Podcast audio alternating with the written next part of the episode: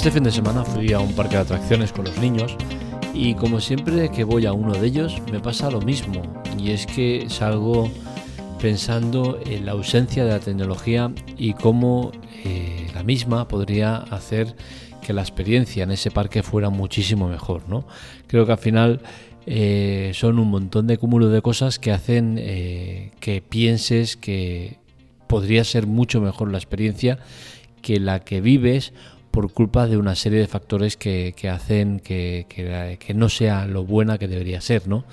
Entre ellas, la más destacada es el tema de las colas, y es que eh, la pérdida de tiempo que tienes tanto a la hora de entrar en el parque como a la hora de entrar a las atracciones hacen que pierdas muchísimo tiempo, muchísimas horas, eh, horas que podrían eh, verse reducidas si se aplicara la tecnología correctamente. ¿Cómo se puede hacer eso? Pues bien, se puede hacer de muchas maneras diferentes y hoy vamos a intentar explicar algunas de las ideas que creemos que se podrían aplicar para evitar que las colas fueran lo que son.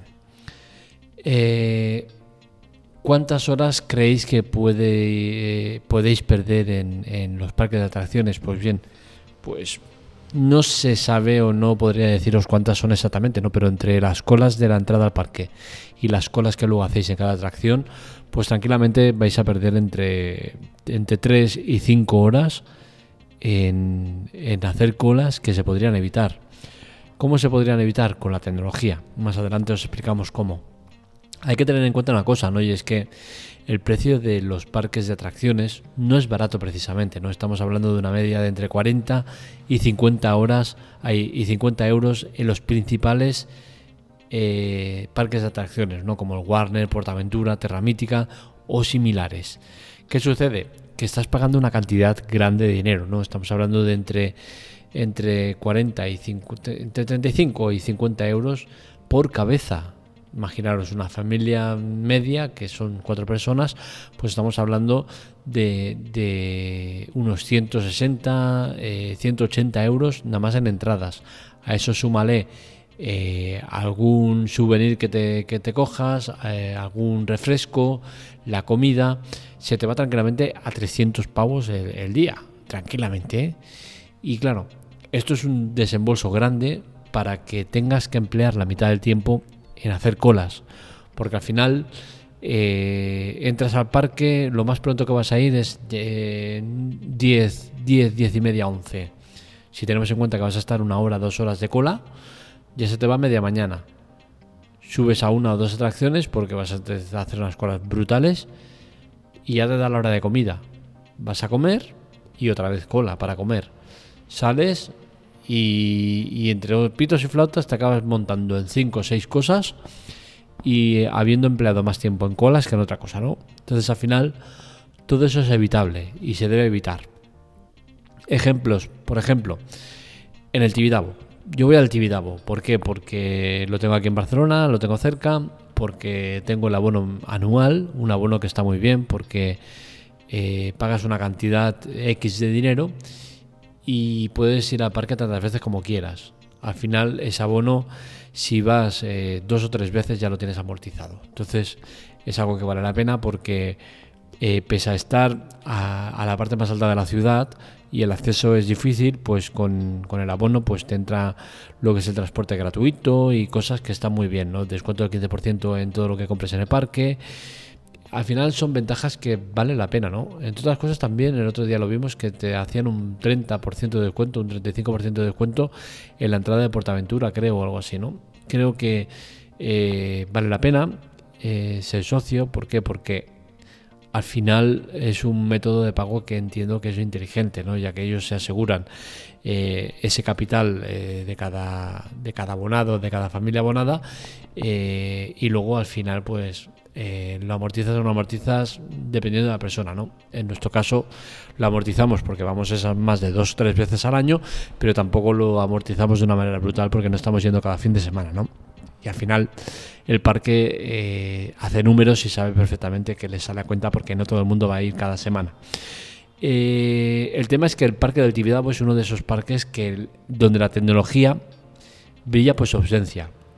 Es más, ahora hace poco han incorporado el tema de eh, que te salga el tiempo de espera las colas de las atracciones y hemos hecho la comprobación y en ningún caso se, se da una cifra aproximada ni siquiera, ¿no? Eh, te ponen 10 minutos y acaban siendo 30-40 y cosas así, ¿no? Al final es más un pegote que otra cosa, ¿no? Eh, ¿Qué sucede? Pues que el tema de la tecnología en un parque como este, que es antiguo, se nota muchísimo. ¿Por qué? Porque hay poca y porque está mal empleada.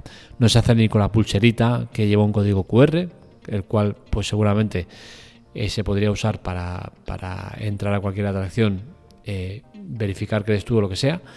Pero el tema está en que eh, ya que tengas que ir al parque, siendo abonado socio, que tienes tu tarjeta, tu carnet, y que no puedas entrar al parque directamente porque tengas que ponerte la maldita pulsera eh, que entiendo que es un método de seguridad que tienen ellos para luego las atracciones, pues ver si tienes una pulsera de un color, pues eh, significa que eres menor, que eres menor de, lo que sea y no puedes subir en esa atracción.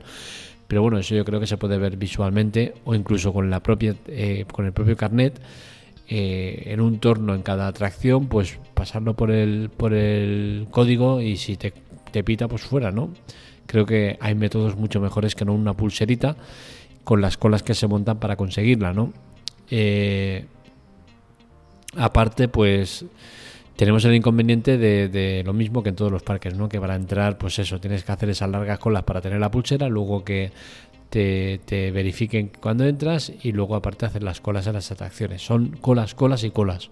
Y al final todo eso pues desgasta y mucho, ¿no? Especialmente cuando tienes niños pequeños que son movidos y que, que tienen ganas de subir y se ponen muy pesados y todo eso, ¿no? Entonces, bueno, el tema está en que se hace complicado.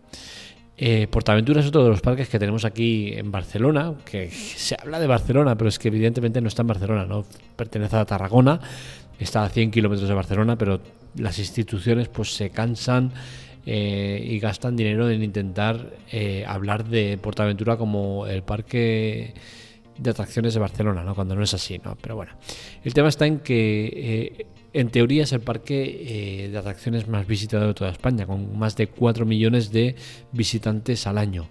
¿Qué sucede? Pues que cuando llegas al parque, pues te toca hacer como los demás, colas y más colas. Primero la cola para dejar el coche, ya que seguramente vas a llegar en coche porque eh, es un parque que está muy apartado de todos lados, con la cual cosa lo más probable es que vayas en coche.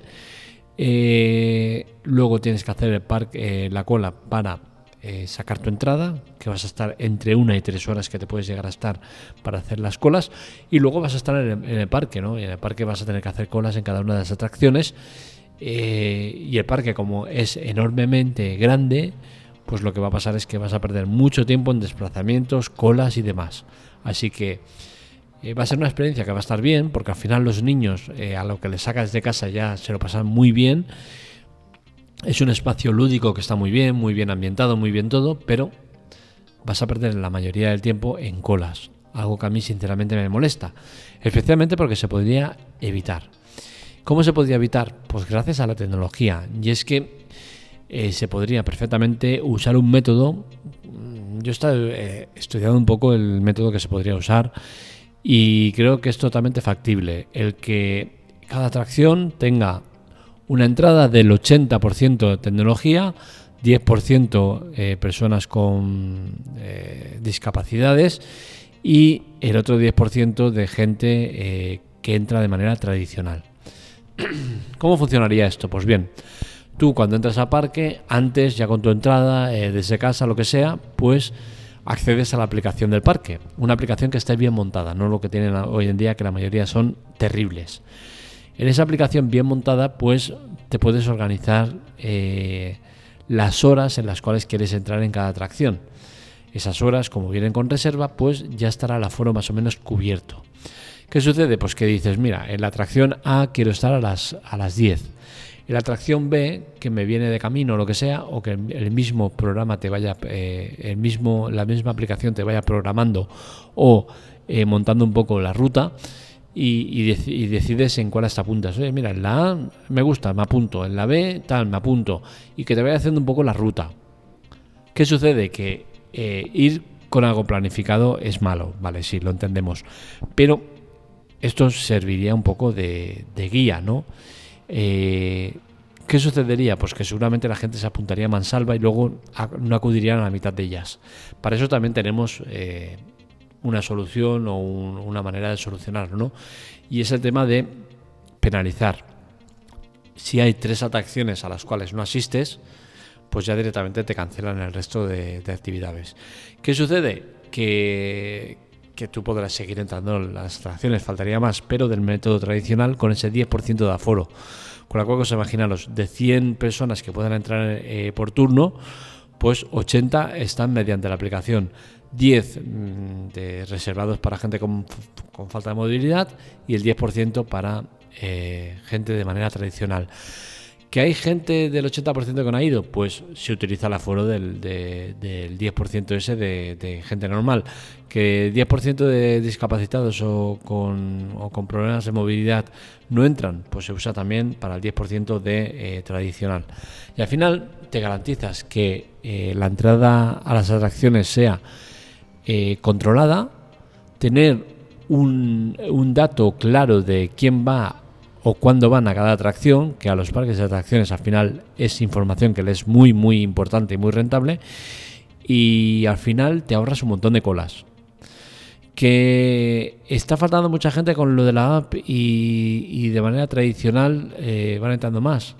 Está todo calculado, ¿no? Entonces al final el que falte mucha gente de la app eh, lo puedes compensar con la gente que hace la cola normal. Al final siempre vas a tener de todo, ¿no? Y, te vas a ahorrar muchas colas. Entiendo que hay mucha gente que, no es dada a la tecnología y que no va a querer usar este tipo de métodos. Se puede facilitar por, parte del parque, que te den una tarjeta con las horas de entrada. Que vayas, oye, mira, me he olvidado y no he ido, pues te vas a la cola normal, no pasa nada. Al final, ¿qué vas a hacer? Vas a liberar muchísima gente de la cola normal y vas a llevarlas a la cola eh, de que está todo programado. ¿Qué sucede? Pues que con este método seguramente sería el traste una de las funcionalidades que tienen los parques, que es el ofrecer ese bono especial por el cual pagas más y no haces colas. Es un bono que está bien, mm, nosotros lo hemos usado en muchas ocasiones, especialmente cuando éramos más jóvenes, que teníamos menos problemas económicos y tal, y está bien, las cosas como son, pero en parques de atracciones como eh, Portaventura es un poco timo, ¿no? Porque al final estás pagando un dineral de más, al que ya se le suma el precio del parque, que no es precisamente barato, que es de los más caros. Y encima solo te dejan eh, montar una vez con este método en cuatro atracciones. O sea que al final estás pagando por montar una vez en las cuatro atracciones potentes que hay. ¿Te sale cuenta? Pues bueno, la verdad es que cuando te vas a pegar una hora y media, dos horas de cola en una de estas cuatro atracciones, pues posiblemente sí que te salga cuenta, ¿no? Si tienes ganas de ver mucho, mucho del parque. Pero ya os digo, yo creo que al final los dueños del parque o los gestores del parque lo que deberían intentar es que la mayor parte de gente viva una experiencia lo mejor posible en ese parque y que tengan ganas de volver y que tengan ganas de, de, compartir con la gente lo bien que se han pasado en el parque. Y evidentemente con los métodos habituales que hay no es posible. Es cierto que cuentan con la ventaja de que como son niños, la mayoría de gente que va al parque, pues los niños normalmente salen contentos, ¿no? Porque al final a un niño le pones una pelota de, papel eh, de plata y que la vea chutando y ya está contento, ¿no? Se contentan con nada y menos. Eh, con la cual cosa quizás es la ventaja más eh, importante que tienen los gestores del parque. Que la mayoría de gente acaba por no quejarse porque acaban asumiendo como natural algo que no debería serlo. Y es que lo que no puede ser es que vayas a estar siete horas en un parque y cuatro de ellas las tengas de cola o cinco de ellas de cola. No es normal.